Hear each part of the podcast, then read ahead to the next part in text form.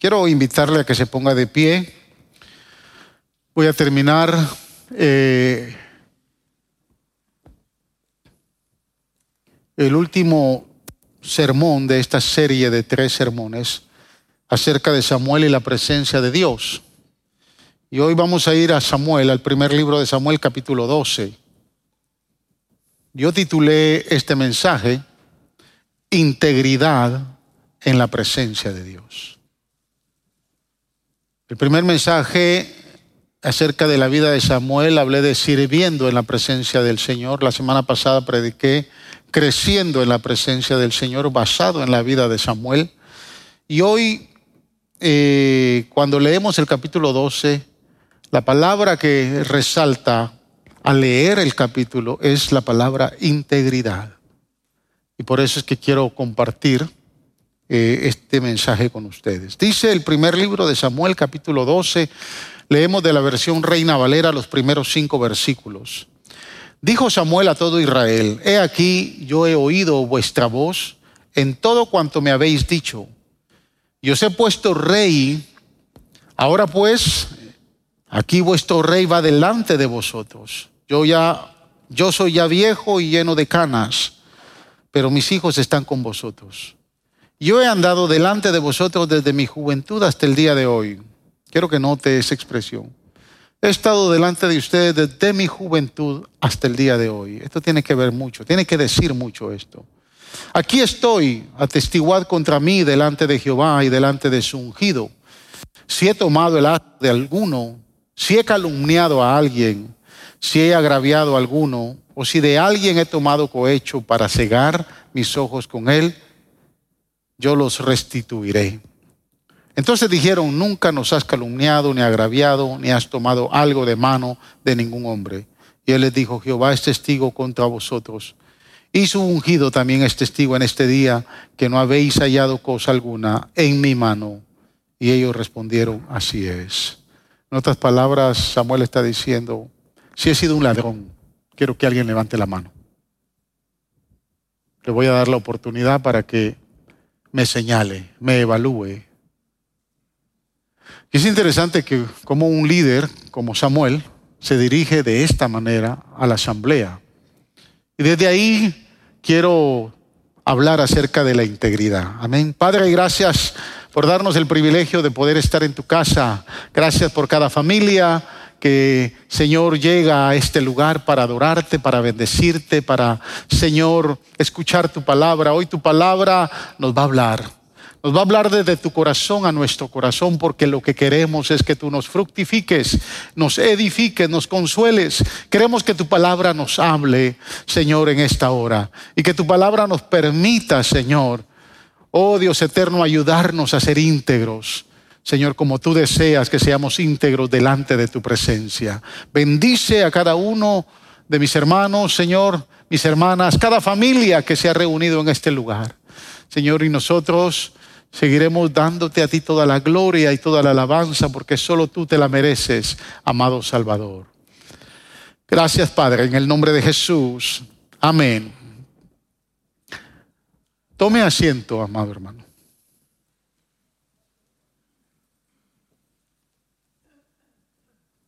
Mire, todo cristiano, ¿cuántos cristianos hay acá? Amén. Entonces esto es para usted y para mí. Todo cristiano a lo largo de su vida, de su vida de servicio de, en la presencia del Señor, su vida de crecimiento en la presencia de Dios, debe de estar consciente en tres áreas muy importantes. Escuche lo que voy a decir. Número uno, no desmayar, sino terminar su carrera, terminar su asignación que Dios le ha dado. Usted tiene que estar presente eso. Porque si Dios a usted le permitió vivir, Dios le ha dado vida, usted no sabe en qué momento usted va a partir. Pero Dios le dio una asignación. Usted tiene que tener cuidado de terminar lo que Dios le entregó o le mandó a hacer y no dejarlo a medias. Lo segundo que tiene que tomar en cuenta es discernir el tiempo correcto para empezar a aterrizar Porque la asignación que Dios nos ha entregado aquí en la tierra es terrenal. Por lo tanto, esa asignación va a terminar. Pero usted y yo tenemos que tener cuidado, tenemos que tener discernimiento para saber cuándo esa carrera ha terminado. Hay muchos que ya su carrera terminó, pero persisten por mantener una posición. Entonces tenemos que mantener el discernimiento, nuestro entendimiento abierto y saber aterrizar. Porque cuando sabemos aterrizar, entonces no nos chocamos en el, en, el, aeropuerto. Y número tres, terminar con dignidad. Es decir, terminar bien. Haber vivido íntegro. Haber vivido correcto delante de la presencia de Dios. Yo creo, hermanos, que el desafío más grande que usted y yo tenemos en los años que Dios nos dé para servirle, el desafío más grande es mantener nuestra integridad. Ese es el desafío más grande. Hay gente que ha mantenido su integridad por un par de años, cinco años, diez años. yo conozco pastores que han sido amigos y que después de, de haber pastoreado 20 años cometieron graves errores. Cometieron grandes, pero grandes, grandes pecados que su integridad se vino al piso. Entonces, no es empezar porque todos empezamos bien. Pero si usted va a tener una vida larga de servicio en el Señor, ¿cuántos quieren vivir muchos años, hermanos? Poco, solo la mitad, los otros. A ver, ¿cuántos quieren vivir largos años? ¿Y usted quiere vivir todos esos largos años sirviéndole a Dios? ¿Y quiere estar presto para la venida del Señor? Entonces todos esos largos años que Dios le dé, vívalo íntegro. Vívalos con dignidad. Porque es un desafío grande. No se trata de empezar la carrera, sino terminarla, pero terminarla bien. Y cuando nosotros leemos el discurso del profeta Samuel en este capítulo 12, Samuel aprovechó la asamblea en Gilgal para poder dar su despedida, su, discurso de despedida. Cuando usted empieza a notar, si usted sigue la relación de los capítulos anteriores, desde el capítulo 8, 9, 10, 11 y 12, se va a dar cuenta que desde el capítulo 8 el pueblo de Israel empezó a pedir rey. Y había una razón muy fuerte, aparentemente hablando, como dicen muchos, entre comillas, por qué el pueblo de Israel estaba pidiendo rey. Samuel había dejado a sus dos hijos en Berseba como gobernadores. A diferencia de Elí, los hijos de Samuel no ministraron en el templo. Ellos fueron, le ayudaron a gobernar, pero los muchachos, uno llamado Joel y el otro Abidael, se contaminaron. Pero no solo ellos, ya el pueblo estaba muy contaminado. Y aprovecharon, especialmente los líderes y los sacerdotes, para poder ocultar o apaciguar sus faltas y sus pecados en acercarse a Samuel y a decirle, mira, tus hijos se están portando mal, no son buenos gobernantes y queremos rey. Pero ellos eran más corruptos que los hijos de Samuel. Es bien interesante entender cómo se dan las cosas desde el capítulo 8. Capítulo 9, Dios llama a Saúl, el pastor Ismael predicó acerca del capítulo 9 hace dos semanas atrás, hablando cuando, el papá de, de, Saúl lo manda a buscar unas burras que se habían perdido. Pero la intención de Dios no era que fuera a buscar las burras, fuera que encontrara a Samuel y fuera ungido como rey.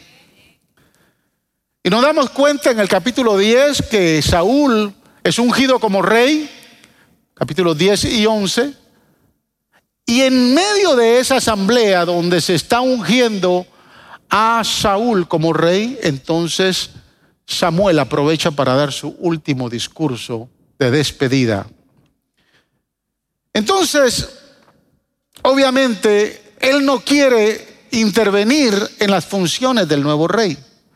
Porque para el pueblo de Israel hasta ese momento Samuel había sido el juez y gobernador y legislador de Israel.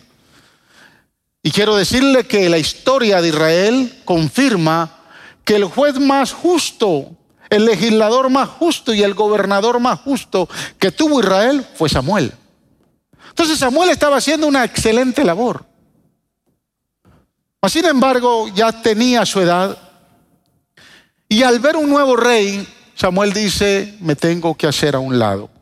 El viejo y encanecido profeta permaneció en medio de la multitud y sin ningún remordimiento y sin nada que ocultar, le dice al pueblo, hoy termina mi ministerio.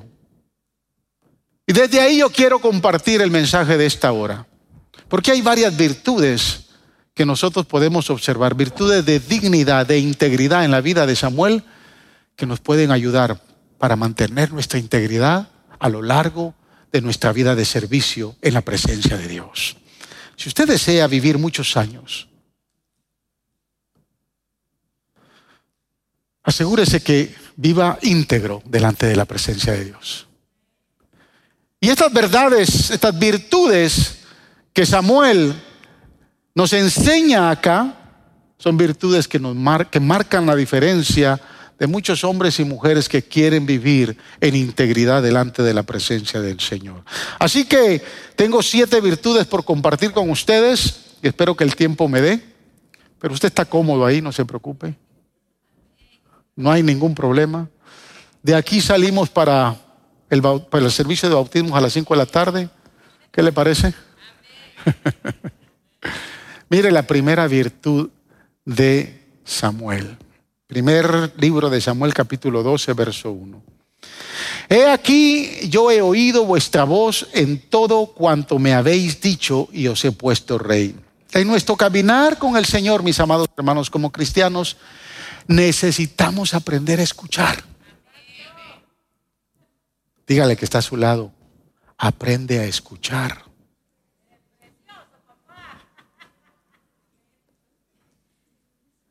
Si usted quiere ser íntegro, aprenda a escuchar, porque si no, va a cometer grandes errores, como los he cometido yo algunas veces. Porque a veces no escuchamos bien. Y por no escuchar bien, no interpretamos bien las cosas. Y mire, Escuchar es bien importante porque es la herramienta más poderosa de la comunicación.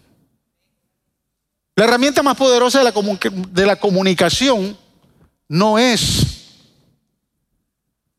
lo que usted dice, sino lo que la otra persona le interpreta. Yo, por ejemplo, aquí he dicho muchas cosas. La vez pasada, por ejemplo, dije que, que cuando yo vendí mi casa en, en, Nueva York, eh,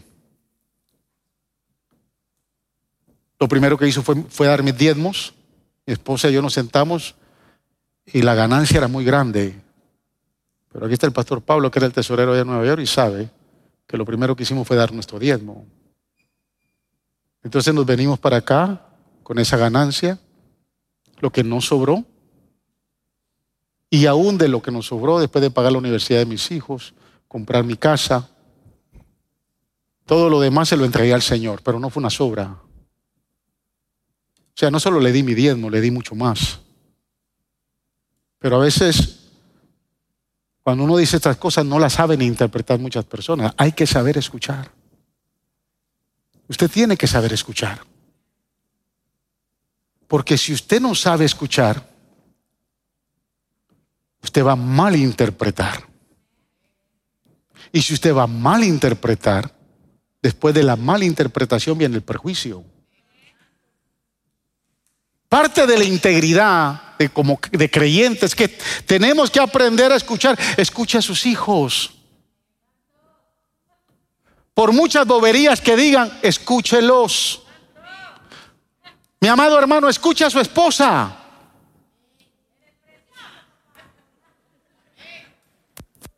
Y usted, hermana, escuche al cabezón de su esposo. Escúchelo. Tenemos que aprender a escuchar. Pero mire, antes de aprender a escucharle a todo mundo, tenemos que aprender a escucharle a Él. Tenemos que aprender a escuchar a Dios. Porque Samuel había tenido en el capítulo 8 unas palabras que Dios le dijo. En el primer libro de Samuel, capítulo 8, verso 7, dice, y dijo el Señor a Samuel, oye la voz del pueblo, escucha la voz del pueblo en todo lo que te digan. Porque no te han desechado a ti, sino a mí me han desechado para que no reine sobre ellos. Es decir, cuando el pueblo de Israel viene especialmente los líderes y, los ancianos y los sacerdotes vienen a exigir un rey, Samuel se molesta. Porque sabe que esa no es la voluntad de Dios. Hasta ese momento Israel había vivido bajo la teocracia de Dios. Pero ahora ellos querían una monarquía como las demás naciones. Y Samuel se molesta. Y les dice, no, este asunto yo lo tengo que consultar con Dios. Y escuche, cuando va con Dios, Samuel piensa que Dios le va a decir, diles que no. Pero Dios le dice, lo, le dice diferente. Dios le dice, escúchalos.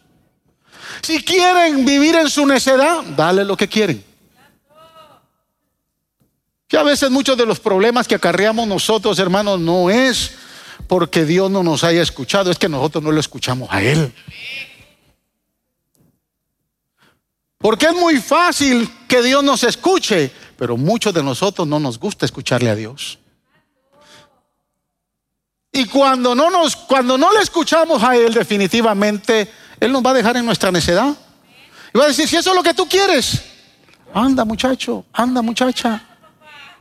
Un creyente íntegro sabe escuchar.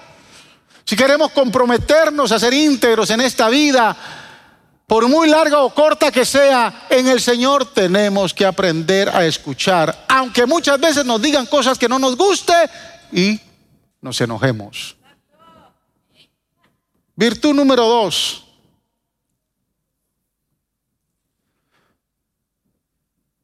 La virtud a reproducirse. Todo creyente debe de estar dispuesto a reproducirse. Observe siguiendo lo que estamos leyendo en Samuel, capítulo 12, verso 2. Dice, yo ya soy viejo y lleno de canas, pero mis hijos están con vosotros. Esto ha sido, este versículo ha sido un dilema para muchos teólogos eruditos y exégetas de la Biblia, porque desde el capítulo 8 se muestra que los hijos de, Samuel no, no habían sido buenas firmitas habían sido muchachos desordenados, es más, se habían corrompido dentro de su posición como gobernadores de Israel. Pero más que hijos biológicos, Samuel está hablando de hijos espirituales. Porque a estas alturas ya Samuel tenía muchos hijos espirituales, muchos otros profetas que habían sido formados por él. Y usted y yo, hermanos, en esta vida Independientemente de lo que usted haga para el Señor, usted tiene la responsabilidad de reproducirse. Hemos sido llamados para reproducirnos, jamás para perpetuarnos en la posición que Dios nos ha dado. Samuel dice, ya he terminado, ya estoy viejo, pero quedan entre ustedes mis hijos, la generación que sigue. Queda entre ustedes. Ya cuando uno llega, hermanos, cuando uno pasa de los 55, cuando ya uno se está acercando a los 60. Ya uno piensa en esto. Ya uno piensa en el retiro. Yo no lo pensaba cuando tenía mis 40. Pero ya a los 60, casi 60, porque tengo 58, ya pienso en mi retiro. Y le oro al Señor que pueda aterrizar bien.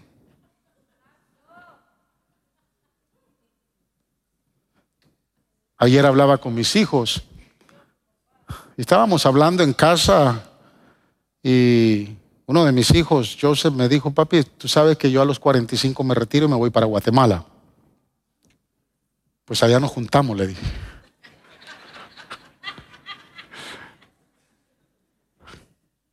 Si usted piensa que me voy a quedar aquí toda la vida, se equivocó. Aunque yo sé que algunos lo que quieren es que me vaya antes, ¿no? Pero. Pero aquí vamos a estar hasta cuando el Señor diga. Amén. Hasta cuando el Señor nos permita estar. Pero tengo la tarea de reproducirme en otros. Necesito reproducirme en otros que sigan la labor que Dios quiere para esta iglesia. Y mire, no importa. Mire, hay gente que le gusta quedarse con lo que tiene. Y no importa lo que Dios eh, lo llamó o la asignación que Dios le ha dado. Si usted entiende que Dios lo llamó para barrer, barra bien y enséñele al otro a barrer bien. Pero no se quede con la escoba. Vaya adelante y reproduzcase en otros. ¿Sabe quiénes son los que tienen grandes problemas con esto? Perdóneme, pero los muchachos que están acá, ¿ves? Los músicos tienen grandes problemas con esto. Y algunos pastores cabezones también.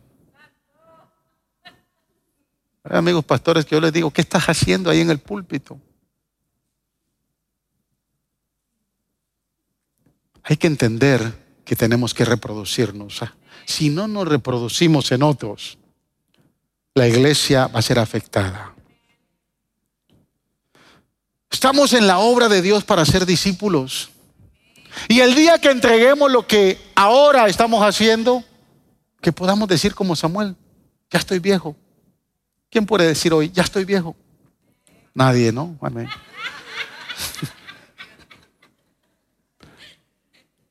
Pero aquí quedan mis hijos. Aquí quedan los que formé. El Señor Jesús nos dejó el modelo. Y el apóstol Pablo lo entendió bien, que cuando el apóstol Pablo también ya llega viejo y le toca retirarse, dice estas palabras en 1 Timoteo capítulo 2, versículo 12, lo dice a uno de sus mejores hijos en la fe. Le dice a Timoteo, lo que has oído de mí ante muchos testigos, esto encarga a hombres fieles que sean idóneos para enseñar también a otros. O sea, lo que yo recibí del Señor, encárgaselo a otros para que estos otros también se lo encarguen a hombres fieles, porque de lo contrario, si eso no hubiese sucedido, usted y yo no estuviéramos acá. Es importante para que el Evangelio siga creciendo, el Evangelio se siga produciendo, el Evangelio se siga esparciendo, que usted y yo sigamos produciendo este Evangelio en otros. Produzcaselo en sus hijos, en sus nietos, hábleles para que este evangelio continúe. Escúcheme hermanos, no se lleve a la tumba lo que sabe, lo que ha aprendido, compártalo con otros. Tercera virtud, la virtud de ser modelo, pero no de televisión. Sigue diciendo el verso 2. Escuche lo que dice Samuel. Yo he andado delante de vosotros. La palabra andar aquí tiene que ver con conducirse, no, simplemente caminar. El verbo indica la actitud de conducta, de conducirse. Yo me he conducido delante de vosotros. Y mire, hermanos, muchos quieren andar detrás impulsando a la gente, pero no son ejemplo. Muchos les gusta que las cosas se hagan, pero ellos no la hacen. Muchos critican lo que no se hace, pero ellos no mueven un dedo para hacerlo. Lo que la gente quiere hoy ver en la vida de la iglesia son modelos, pero no modelos de televisión. Mire, aunque haga el aguaje, haga algo. Sí, si usted es líder, no deje que la gente haga las cosas. Meta sus manos y usted sea ejemplo para hacer las cosas. Que usted sea la cabeza, que la gente lo vea, que usted está haciendo lo que tiene que hacer. ¿Qué usted cree que a mí me gusta estar siempre en el fútbol? Es fácil estar metido ahí todos los martes en el fútbol. Yo no tengo problema para venirme a coger aire acondicionado en mi oficina y sentarme. Pero la gente que está ahí tiene que ver que su pastor también tiene manos y pies para moverse, para ayudar y para que entiendan que no están solos. Yo sé que muchos de ustedes no me conocen, pero a un enfermo, cuando estábamos construyendo, construyendo este santuario, le metí mano a muchas cosas acá.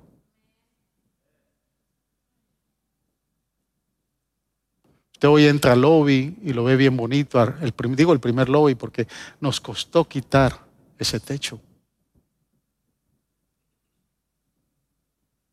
O sea, le metí mano ahí. Porque lo que no sé, lo que no sé hacer lo aprendo. Pero usted no puede esperar que la gente, usted tiene que ser un modelo de ejemplo.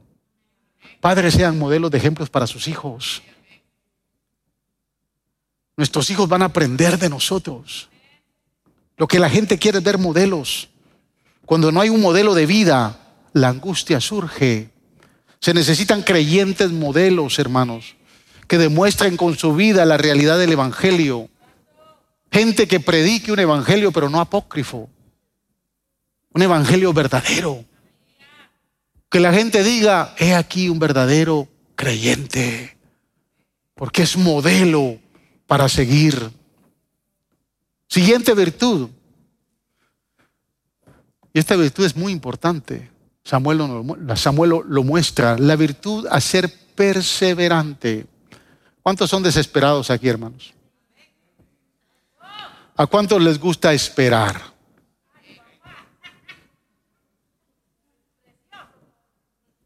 Porque la perseverancia es una virtud. Mire lo que dice, lo que sigue diciendo el verso 2, porque del verso 2 habla mucho desde mi juventud hasta este día. Wow. No fueron dos años, ni cinco, ni diez, ni quince, ni veinte. En la vida de Samuel fue toda su vida. Cuando dice desde su juventud, está hablando desde su niñez. Recuerde que, escuche, Ana lo llevó a los cuatro años al, tabernáculo para que le sirviera al Señor. Desde los cuatro años Samuel viene sirviéndole y, cuando le dice a la iglesia, le dice al pueblo, desde niño hasta este día, hasta este día he permanecido, he sido perseverante, he sido fiel, no me he rajado, no he tirado la toalla, he permanecido haciendo lo que Dios me mandó a hacer. Tener perseverancia en la obra de Dios, en el caminar con Dios es importante, es poderoso. Hay gente que se raja de cualquier ministerio en cualquier momento. La perseverancia estimula y anima a los seguidores. Samuel pudo decir con firmeza, he estado con ustedes desde niño hasta ahora. No es asunto de comenzar, es asunto de mantenerse fiel y ser firme. Permanezca fiel. Vivimos en un mundo, hermanos, de lleno de inconstancias. Vivimos en un mundo lleno de flexibilidades. La gente es muy inconstante. De momento la gente viene acá y lo ve a usted hoy. Y después regresa, digo cuando hablo tal vez de pastores. Y fulanito, oh no, ya no está. No perseveró. Persevere sirviéndole a Jesús. El mundo es muy atractivo. Las tentaciones son fuertes. El diablo es sucio. Y lo que no quiere el diablo es que usted permanezca. Desde que me convertí, le estoy sirviendo. Desde, desde, que me convertí, estoy adorando a Dios. Desde que me convertí, sigo haciendo lo que Dios me dijo que tengo que hacer. Independientemente de cuántos años lleva. A ver, voy a hacer una encuesta. ¿Cuántos de ustedes están desde niños en la iglesia? Levanten su mano, quiero verlos. Desde niños. Hay varios que estamos aquí desde niños. Yo a los siete años ah, recibí a Cristo como mi Salvador, aunque no lo entendía, y tuve que hacer una confirmación de ese, de ese, de ese paso de fe cuando tenía 16 años. Pero desde niño. ¿Cuántos desde niño fueron líderes de niños en la iglesia? ¿A cuántos se recuerda cuando lo presentaron al Señor y lo dedicaron? ¿Se recuerda? No me recuerdo, pero a mí me presentaron en el altar. ¿Ya cuántos podemos tener esa satisfacción de decir, desde niño le veo, le vengo sirviendo y aunque haya habido tentaciones, aunque el diablo haya querido tumbarme, aunque hayan venido circunstancias adversas, aquí estoy, Señor, aquí estoy, fiel, he permanecido, soy perseverante. El, mejor mensaje que podemos transmitirle al mundo es que usted ha permanecido. Tuvo amigos que lo conocieron hace 10 años, los dejó de ver, usted le servía al Señor y posiblemente le digan, y todavía estás en la iglesia.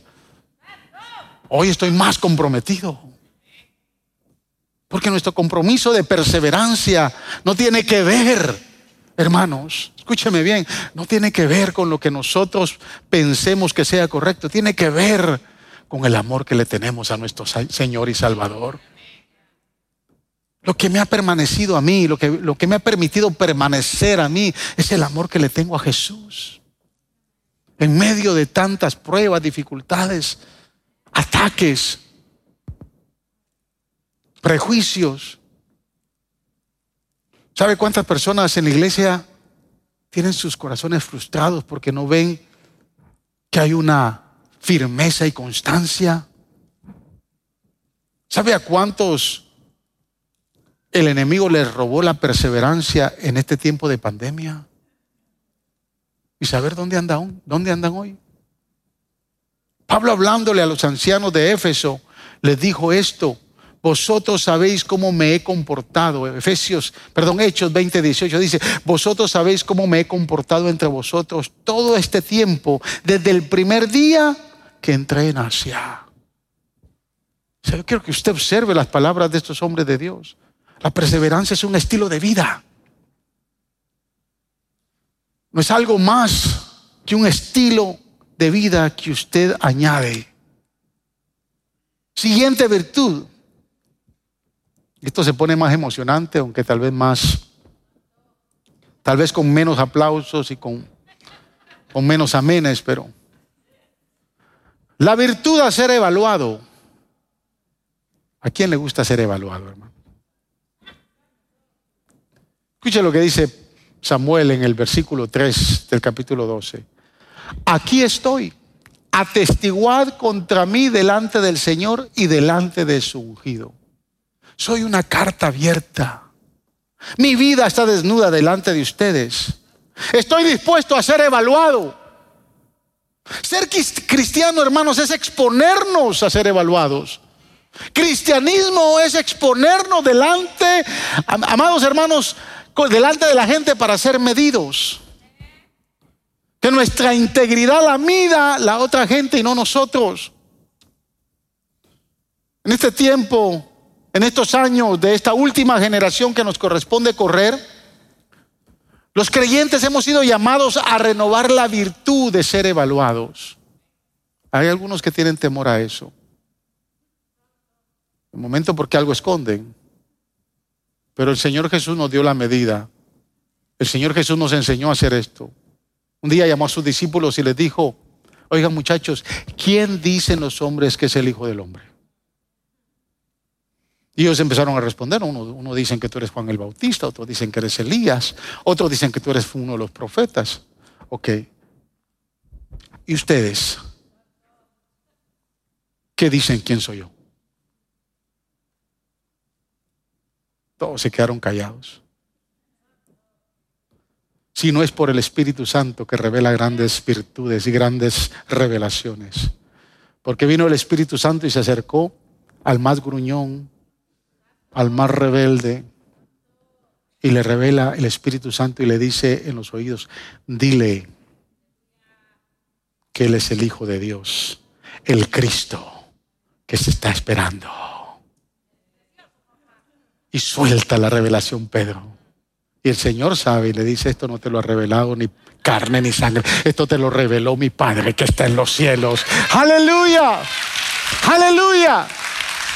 Que cuando podamos confrontarnos con la gente, la gente sea impactada por el Espíritu Santo y dé testimonio de quiénes somos. Porque no tenemos nada que esconder. Jesús le dijo a, a Simón Pedro, bienaventurado eres por lo que acabas de recibir. Nos exponemos a ser evaluados. Samuel estuvo dispuesto a ser evaluado en diferentes áreas. Y aquí voy a entrar en algunas de ellas. Como mínimo, mire, yo no sé si nos va a dar tiempo, pero usted está cómodo. ¿Sí? ¿Quiere, quiere seguir escuchando palabra de Dios? Si no, la paramos acá. Se va, se compra un choripán y se va a su casa tranquilo. Seguimos. Bueno, después no me digan nada. Samuel estuvo dispuesto a ser evaluado en varias áreas. Estuvo dispuesto a ser evaluado en el área de las finanzas, en el área de la administración. Fue expuesto a ser evaluado en el área de la, conversación, de la relación, de la omisión, de la restitución. Estuvo dispuesto a ser evaluado a la sabia confrontación y a la intercesión. Que vamos a entrar ahí rapidito. Ser evaluados en el área de las finanzas, de los recursos, de la administración.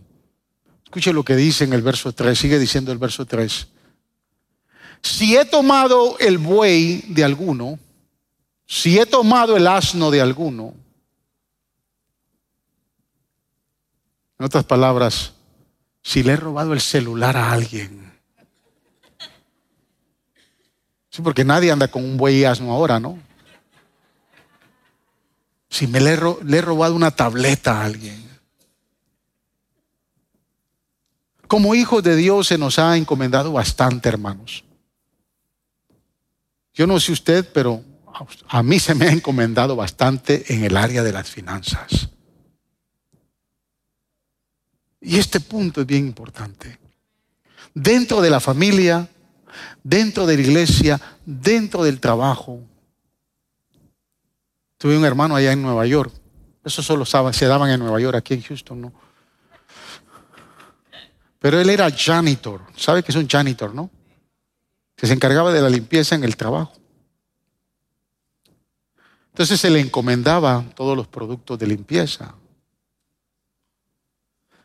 Yo empecé a ver que el hermano llegaba a regalar a la iglesia papel de toilet, cosas de limpieza.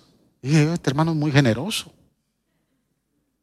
Y un día le pregunté, le dije, hermano, mire, yo, yo, veo que usted, pues no tiene usted la responsabilidad, pero de momento le podemos ayudar con la mitad. No, pastor, si eso yo lo cojo del trabajo. ¿Cómo que lo toma del trabajo? Sí, hombre, ahí hay mucho, pastor. Pero su jefe lo sabe, el dueño lo sabe. No, pastor, no tienen necesidad de saberlo. ¿Qué le han encomendado a usted, hermano? ¿Qué le han encomendado en su trabajo, en la casa? Mire, ¿cuántos creyentes han descuidado esta área? Líderes han descuidado esta área.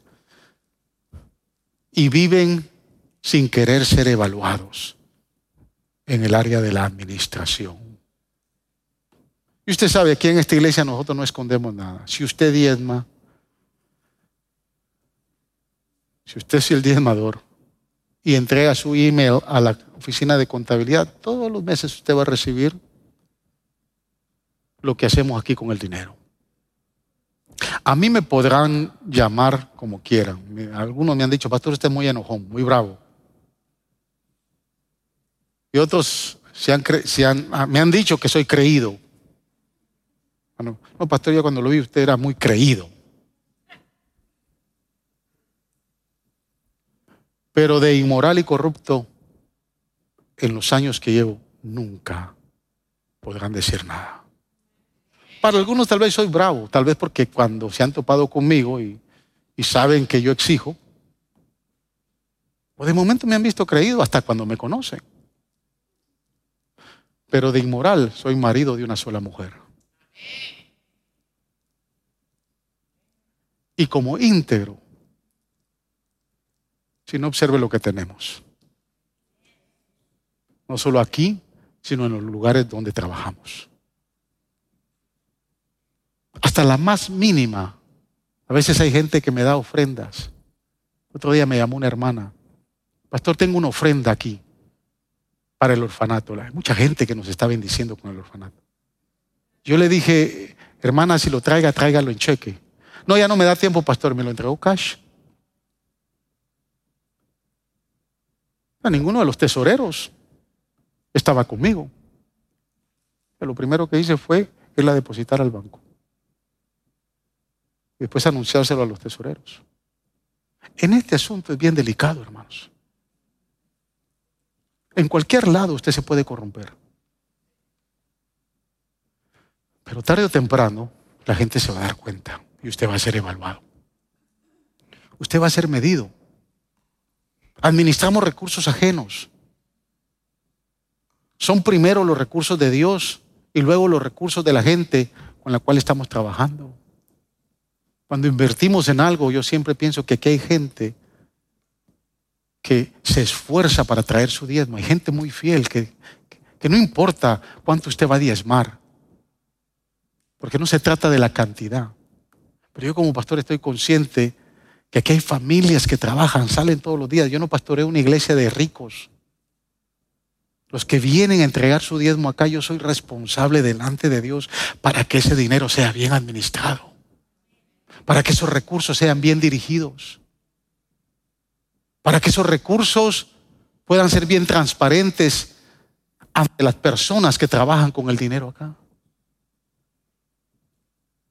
Y Samuel dijo, ¿le he robado un buey a alguien? ¿Le he robado un asno a alguien? ¿Le he tomado algo a alguien? No tenemos el derecho de tomar algo que le pertenece al Señor y a la iglesia. Y usted como padre no tiene derecho para tomar el dinero que le pertenece a sus hijos y a su esposa. Sea un buen administrador en casa. Muchos de los hogares no son buenos administradores simplemente porque los padres son irresponsables y se gastan el dinero como se los quieren gastar. El dinero que usted gana es de la familia, no solo es suyo. Hay padres que tienen la osadía de decirle a la esposa, yo soy el que traigo el dinero acá. Ganas de cogerlos por el cuello, hermanos. ¿Cómo que usted es el que trae el dinero acá? ¿Para qué se casó? ¿Para qué tiene mujer? ¿Para qué tiene hijos? Ese dinero ya no es suyo. Ese dinero le pertenece a su familia. Administralo bien. Administra bien los recursos que Dios le ha dado.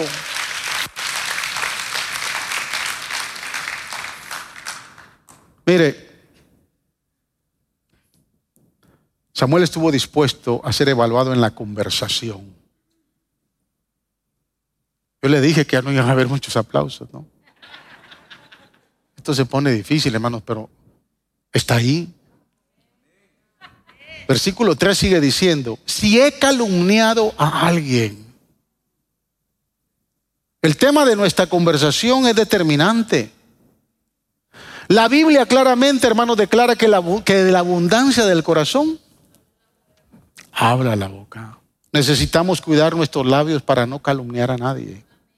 Samuel dice, a ver, dígame, ¿de quién he hablado mal? estas palabras nos confrontan a todos. Porque ser evaluados en el área de la conversación es mantener una transparencia de integridad, porque lo que decimos puede golpear. Qué bueno es poderle decir a la gente, si ustedes oyen que mis palabras están desenfrenadas, destruyendo a alguien, por favor, díganmelo. Evalúenme.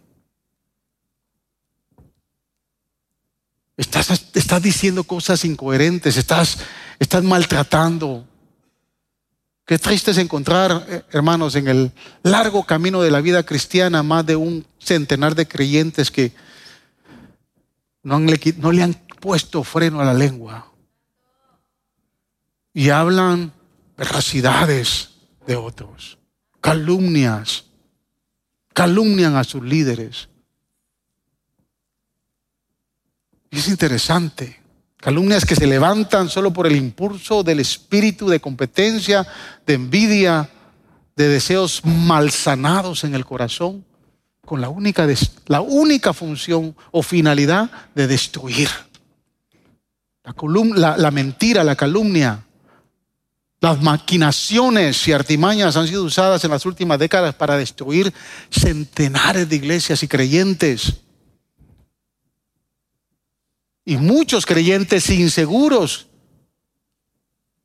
que no han tenido el temor alguno para castigar o latigar con sus propias palabras. O sea, la conversación tiene que ser clara, que lo que usted le dice al hermano por delante va a ser lo que usted va a mantener por detrás. Esto es muy importante que usted lo mantenga. Seguimos, hermanos. Dice, ya los amenes son, menos, pero... Samuel estuvo dispuesto a ser evaluado en la relación. Yo hablé un poquito de eso la semana pasada, pero sabía que iba a predicar hoy, así que no hablé mucho, voy a hablar un poco más hoy. Porque Samuel dice, ahí sigue diciendo en el verso, si he agraviado a alguien, si he maltratado a alguien, pero fíjese, la palabra agraviar aquí en el original hebreo es la palabra engañar o defraudar. Esa es la palabra. Agraviar en el original es defraudar o engañar. Y como creyentes podemos usar el, ministerio para engañar o defraudar a personas. Más de un día posiblemente nos vemos tentados pero necesitamos estar expuestos a ser evaluados en cuanto a nuestras relaciones. Porque cuando usted defrauda a alguien y engaña a alguien, la relación se rompe. Ya la gente no le tiene confianza. Ya la gente no le tiene estima y se pierde el respeto. Entonces necesitamos ser expuestos en nuestras relaciones para no defraudar o engañar a alguien. Las relaciones, hermanos, con otras personas, con la gente en su trabajo, con la gente que usted conoce, sus amigos, sus familiares, o aún las personas con quien usted comparte aquí en la iglesia. Nuestro Dios es un Dios de relaciones y desea que sus hijos mantengan buenas relaciones. Yo no puedo creer en muchas ocasiones, a mí me ha tocado escuchar, pastor. Yo a veces le digo, hermano, dígale a fulano de tal que si puede ayudarle, no, pastor, mejor otra persona. Yo digo, pero qué, ¿por qué? No, no, es que como que no me llevo bien con él. Y estamos entre creyentes. Algo pasó en la relación, un engaño, la persona quedó defraudada. Y esto puede sonar muy duro, hermanos. Pero eso, por eso me gusta el discurso de Samuel, porque a mí me ha confrontado mucho. La importancia de nosotros mantener buenas relaciones. Yo le digo a los pastores, mire, con el pastor Abraham nos hemos echado un par de rounds. Pero mantenemos una buena relación. Y cuando le digo nos hemos echado un par de rounds, pues porque yo tengo que respetar el ministerio de él. Y de momento él viene y me dice, pastor, yo no estoy de acuerdo con esto. Ok, sentémonos y hablemos. la relación debe de mantenerse. Si usted por alguna razón se sintió defraudado o engañado por alguien, acérquese, mantenga la relación, que es lo más importante. Lo peor que usted puede hacer es dejarle de hablar e ignorarlo como hacen muchos, lo ignoran. Acérquese. Si tiene que pedir perdón, pida perdón. Pero restaure, y ahorita vamos a ver eso, eh, ese sentir muy importante. Mire, esto creo que va a ser el... Es mejor, Sammy, vete, pasa por acá, porque yo creo que no voy a terminar este mensaje. Samuel estuvo dispuesto a ser evaluado en la omisión. Samuel dice, o si de alguien he tomado dávidas para cegar mis ojos. En otras palabras, lo que está diciendo Samuel, si a alguien le he alcahueteado algún pecado que me he hecho de la vista corta. Jamás, hermanos, se encuentre en la evaluación de nuestra vida el hacerse de la vista corta a pecado de personas por el simplemente hecho de haber recibido una ayuda o de ser una persona buena. Resistir a la tentación a ignorar ciertas cosas por el deseo de lograr nuestros propósitos o las metas que deseamos debe de ser un anhelo constante en la vida de todo hijo de Dios. Pero usted tiene que resistirlo. Le voy a comentar una historia, un incidente que nos pasó hace muchos años, y esto sí pasó en la iglesia de Nueva York. Vino esta pareja conmigo, con una niña de escasos cuatro años. Y se acercaron conmigo y me dijeron, pastor, mi hija fue abusada.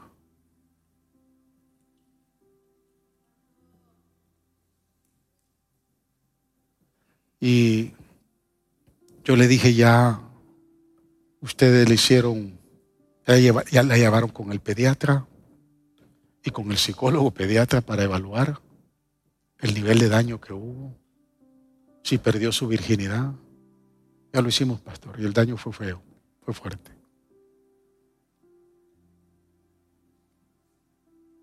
¿Y quién es el violador? Me dijeron, el abuelo. Y lo peor es que el abuelo es pastor de otra iglesia. Le dije, ¿para qué me lo están diciendo? Porque yo no me voy a quedar callado con esto. Yo le dije a la madre, yo lo siento, es tu papá, pero usted hay que reportarlo a la policía. Y él tiene que ir preso por lo que acaba de hacer. Pero es mi papá, pastor. Pero fue tu hija la violada. A veces queremos apaciguar, hermanos, cosas. Queremos tapar, omitir. Y Samuel es fuerte cuando dice, tal vez usted ha leído este pasaje, pero y nunca se detuvo. Pero Samuel dice bien claro, si a alguien le he tomado dávidas para cegar mis ojos, si me he dejado romper, no, yo no le he ocultado nada a nadie ni le he tolerado el pecado a nadie. El pecado de la omisión es fuerte. Podemos tomar fácilmente el camino de la omisión. Si nos toca tomar decisiones frente al pecado y el desvío de aquella persona, a la cual precisamente, especialmente aporta en la iglesia. Algunos líderes parecen intocables, hermanos en esta área. Y se las saben jugar. Pero el pecado de omisión no puede, no puede permanecer, prevalecer. Aún si le tocamos a nosotros, si nos toca con nuestra propia familia. Recuerdo que mi hijo Joseph tenía 16 años. Era el tecladista de la iglesia, ahí en Nueva York. Y por ahí los amigos de la escuela ya le habían dado a probar marihuana. Y la fumó. Se sintió tan mal, no me lo dijo a mí, fue con uno de los ancianos de la iglesia.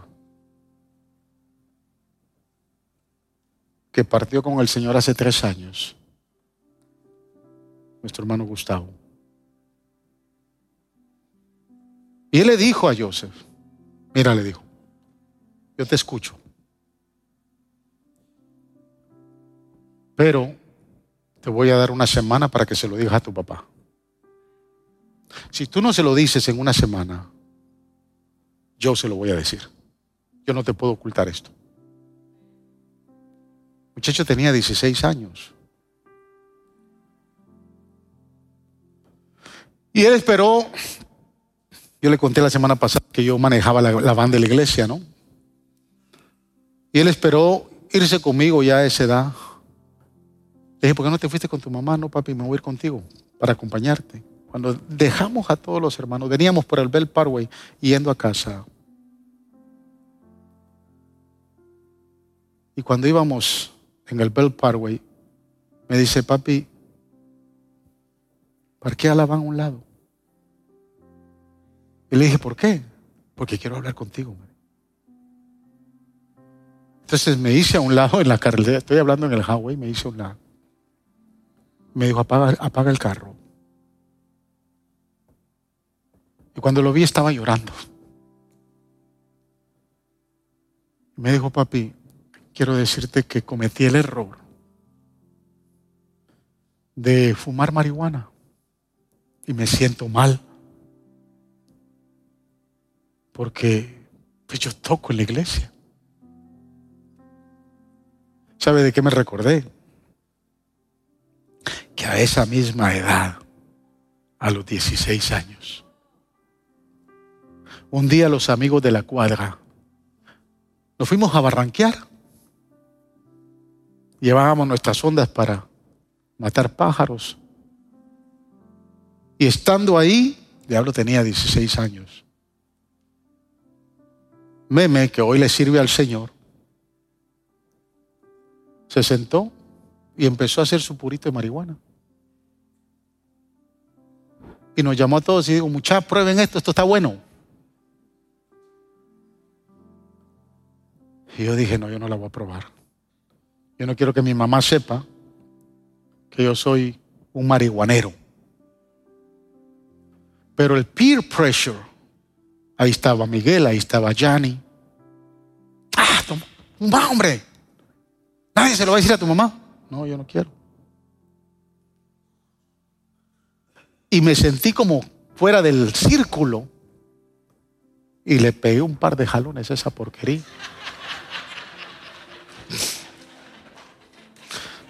Yo le, digo, le doy gracias a Dios que no me hizo efecto. Me sentí tan mal que le dije, no, muchacho, yo me voy. Entonces ahora tengo, años después, a mi hijo de la misma edad. Y me, con lágrimas en mis ojos, me dice, papi, fumé marihuana. Lo abracé. Y le dije, ¿ya le pediste perdón a Dios? Ya lo hice, pero no me siento bien. No te sientes bien porque sabías que después de Dios tenías que venir conmigo. Pero yo, hijo, no te juzgo. Vamos a orar juntos y te vas a reconciliar con el Señor. Hasta ese momento todo quedó así. El único que lo sabía era Gustavo.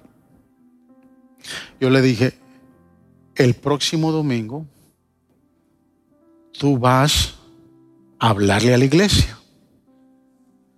Papi, pero ya eso no. Yo no te puedo esconder tu pecado.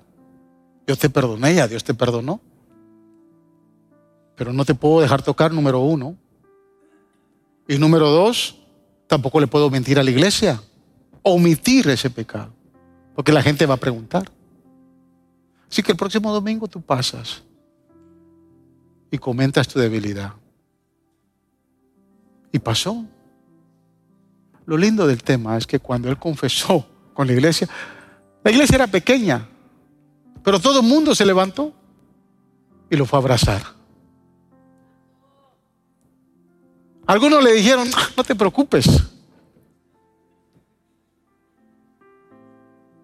Estuvo seis meses en disciplina. Los de la alabanza me decían, pastor, ya suéltelo. Los ancianos de la iglesia me decían, pastor, ya, ya quítele la disciplina. No, seis meses va a estar ese muchacho en disciplina. Usted no puede emitir el pecado. No puede omitir el pecado, ni de su propia familia, ni de nadie. Samuel dice, no puedo. Díganme si cogí algo de alguien y me hice loco. Me hice el desentendido, cerré mis ojos. La evaluación a ser omitir, a la omisión.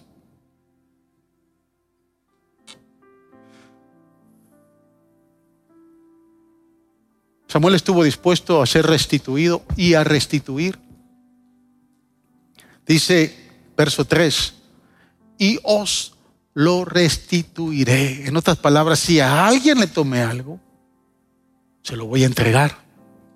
Y quiero que me escuche esto, hermanos, porque la restitución es esencial para cultivar la confianza de aquellos a quienes hemos herido, a quienes hemos ofendido, a quienes le hemos fallado. Si usted no restituye de manera inmediata, usted va a perder como en la guerra. Porque pedir perdón sin ser evaluado para restituir es hipocresía. Muchos quieren pedir perdón, pero no están dispuestos a restituir.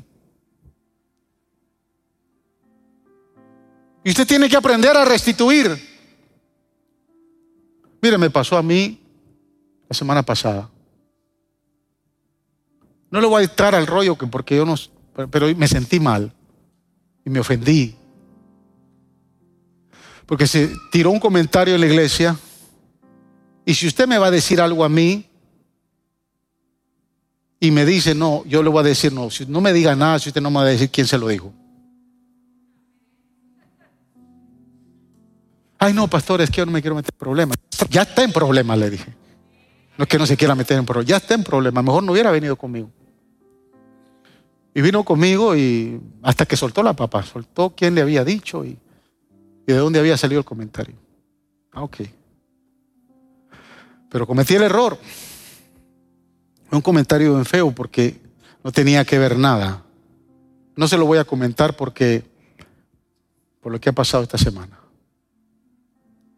Entonces yo llamé a las personas que me habían dicho que habían hecho el comentario. La primera persona no me contestó. La segunda persona me contestó, pero yo estaba molesto.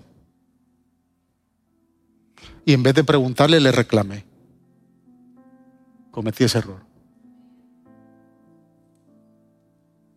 Cuando me di cuenta que había ofendido Independientemente si había sido ella o no. Yo tenía que creer lo que ella me estaba diciendo. Pero cuando me di cuenta le dije, mira, perdóname, perdóname que no fue mi intención ofenderte, perdóname. Debí de haberte preguntado antes que prejuiciarte. Porque la relación con esa familia a mí me interesa. Me interesa porque soy el pastor de ellos. Pero así como tuve el carácter para prejuiciar, tengo que tener el carácter para pedir perdón. Y de manera inmediata. Porque si no, su corazón se queda dolido, su corazón se queda destruido, su corazón se queda defraudado. Nos puede pasar a todos. Pero usted tiene que aprender a restituir. Ofendió a alguien, no solo pídale perdón. Si le robó, devuélvale lo que le, robó. Tiene que restituir. Y Samuel estuvo dispuesto a restituir. Es importante restituir en las relaciones. Y parte de la gran responsabilidad de restituir es pedir perdón. La respuesta del pueblo fue grande. Pablo, eh, Samuel dijo, nunca, el pueblo le dijo a Samuel, nunca nos has oprimido ni maltratado en el verso 4 y 5, ni te has dejado sobornar dijeron ellos. Samuel con firmeza, pero con gozo interno dijo, el Señor y el Rey que Él ha escogido son testigos de que ustedes no me han encontrado culpable de nada. Una confrontación sabia. Como hijos de Dios no podemos evitar las confrontaciones cuando vemos que queremos andar en integridad. Mire el verso 7. Por lo tanto, prepárense que en presencia del Señor voy a discutir con ustedes acerca de todos los beneficios que Él les ha hecho a ustedes y a los antepasados de ustedes. Pero hizo algo bien interesante. Recuérdense que Samuel está hasta cierto punto molesto, o no, no hasta cierto punto. Samuel está molesto porque le han pedido rey. En otras palabras, a ti no te queremos, ahora queremos rey. Él está molesto. Pero mire las palabras de este líder ante la confrontación de Samuel con el pueblo. Versículo 19, capítulo 12. No me dejes de poner ese versículo porque quiero que capítulo 12 del primer libro de Samuel, versículo 19. Mire lo que le dice la gente, porque ellos reconocen que se equivocaron. Ruega al Señor tu Dios por estos tuyos, para que no muramos, porque a, porque todos nuestros pecados hemos añadido el de pedir un rey. Ellos reconocieron. Pero ante la petición de Samuel, me gusta el versículo 23. Escuche, Samuel hablando. En cuanto a mí, que el Señor me libre de pecar contra Él, dejando de rogar por ustedes. Que Dios me libre de dejar de orar por ustedes. Antes bien, les enseñaré a comportarse de manera buena y recto. ¿Cuántos de ustedes se han sentido ofendidos por alguien? Y dejaron de orar por esa persona. Si fuéramos a tomar este verso, podríamos decir que es pecado dejar de orar por alguien que le ha ofendido. Ah, que se lo lleve el diablo. No siga orando por él. Usted está molesto está por algo. No deje de orar por él. Mire, yo nunca voy a dejar de orar por ustedes, de que lo conocí, nunca voy a dejar de orar. Así usted ya no esté en faro de luz. Yo oro por gente que se ha ido de acá. Tal vez ya no oro como oro por ustedes que están acá. Pero a, los que se han ido los agrupo en, en, una intercesión. Le digo, Señor, a todos aquellos que se fueron, bendícelos, prospéralos, donde, donde quiera que estén. Cuídalos. Yo no pude ser su pastor que alguien los pueda pastorear mejor que yo. Esa es mi oración. Así que no se preocupe, si usted se va, seguiré orando por usted. Pero como usted está aquí, oro mejor por usted. No deje de orar por nadie, aunque esté molesto, aunque le caiga mal, aunque lo haya agraviado. Ore por el sinvergüenza que le hizo daño. Ore por la gente que un día usted compartió con ellos y ahora ya no los tiene cerca. La intercesión es el alma del ser creyente. Del ser usted creyente, su intercesión es lo que le da vida. Pero es el arma clave que Dios nos ha dado como creyentes. ¿Sabe qué? Para despojarnos y quebrantar delante de la presencia del Señor. Cuando usted ora e intercede por alguien, se baja todo, se va el orgullo, se va todo. Si usted lo está haciendo de corazón, usted ahí cayó y, y cayó tumbado. Y ahí es donde el Señor va a restaurar su alma. Lejos, dijo Samuel, de mí, que deje de orar por ustedes. Antes bien les voy a enseñar a comportarse de manera correcta. Que Dios los bendiga y que Dios bendiga al rey de Israel. Wow, qué despedida tan linda la de este hombre. Años de vida, años de servicio, años de entrega, pero mantuvo su integridad en la presencia del Señor. Que estemos dispuestos, hermanos, a cumplir con la tarea más grande que Dios nos ha dado de mantener nuestra integridad. ¿Sabe? Estas palabras tal vez fueron muy duras para el pueblo de Israel, que se tuvieron que arrepentir, tal vez porque ha sido muy duro para alguien hoy. Pero mire cómo Dios respaldó a Samuel. Versículo 18. Y Samuel clamó al Señor. Y Samuel clamó al Señor. Y mire lo que pasó. Y Dios dio truenos y lluvia en aquel día. Y todo el pueblo tuvo gran temor de Jehová y de Samuel. El respaldo de Dios para un hombre que vivió en integridad.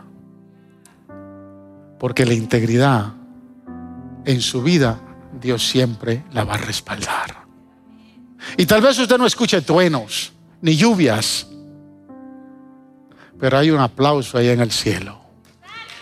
Hay un aplauso por la conducta de integridad que usted ha vivido por todos sus años de servicio al Señor.